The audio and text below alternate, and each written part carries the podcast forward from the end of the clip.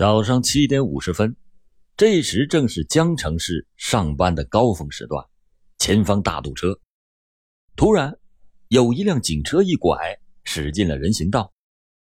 就在这当口，前面闪出一名年轻的交警，他一挥手，车被迫的紧急停了下来。司机从车窗里探出头来，声中带怒的问道：“哎，你怎么回事啊？”小交警走上前来，给司机敬了一个标准的军礼：“同志，您违反了交通规则，请下车接受处罚。”司机傲慢地说：“我是市局的哦，不管是什么地方的，违反交通规则都要接受处罚。”司机哼了一声，向后一摆头：“哼，王文定局长在车里呢。”小交警向车后跨了一步，又敬了个军礼。司机不耐烦地说。局长要到局里开个紧急会议，赶时间呢，所以才……哎呀，行了，放行吧。哦，不行，不管是谁违反了交通规则，都要接受处罚。司机听了这下可火了，哎，我说你怎么这么不给面子？你……小交警仍然是那么平静的说道：“执行法律是我的职责。”司机大声的说：“你是哪个队的？叫什么名字？”哦，我是三大队的，名字叫王伟。你们大队长电话号码多少？你跟我说。您是问他办公室的电话，还是问他家里的电话，还是他的手机？这一下司机没办法了，只好下车。哎呀，好，好，好，你罚吧。小交警掏出了票据，开具了罚款单，又在司机扔过来的驾驶证上扣了两分，然后抬起头说：“同志，作为司机要严格的遵守交通规则，尤其是作为警察。”更应该模范的遵守交通规则，不能因为你是局里的，甚至是局长，就可以违反交通规则。我们作为交警，也不能因为你是局里的，甚至是局长，而不处罚你违反交通规则的行为。法律是给所有人定的，没有特殊公民。为了您和他人的安全，希望您这是最后一次违规。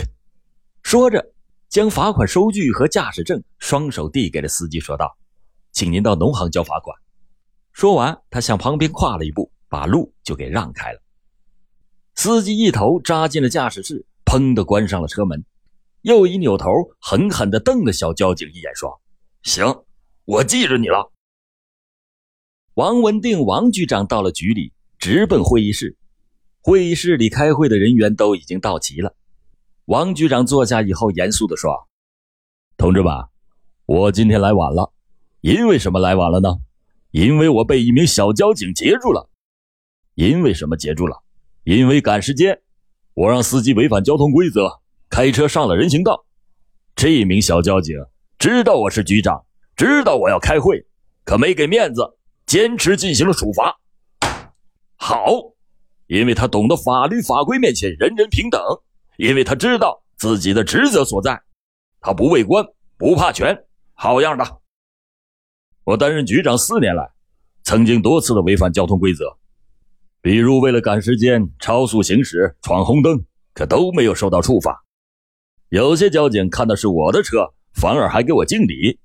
只有这一次，我受到了处罚，这罚的好。如果我们的交警都能像这名小交警，他叫哦，他是三大队的，叫王伟。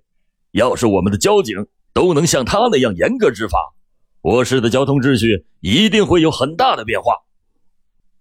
如果我们的干部能像他那样，我们的交警队伍就会出现一大批严格执法的榜样。此时，王局长激动地站了起来：“我们就要用这样的干部。三大队现在还缺一名副大队长，我提议把这名小交警破格提拔为副大队长。”说着，王局长第一个举起了右手。环顾了一下四座，所有的人都跟着举起了右手。晚上，王局长回到家里，开门的正是白天劫他车的那名小交警王伟。王伟有些紧张的问：“怎么样？”王局长笑着把公文包递给了王伟，说道：“通过了。”王伟一下子抱住了局长：“三叔啊，你这招实在是高啊！”我们美丽的江城真是能人辈出啊！什么是套路？这就叫做套路。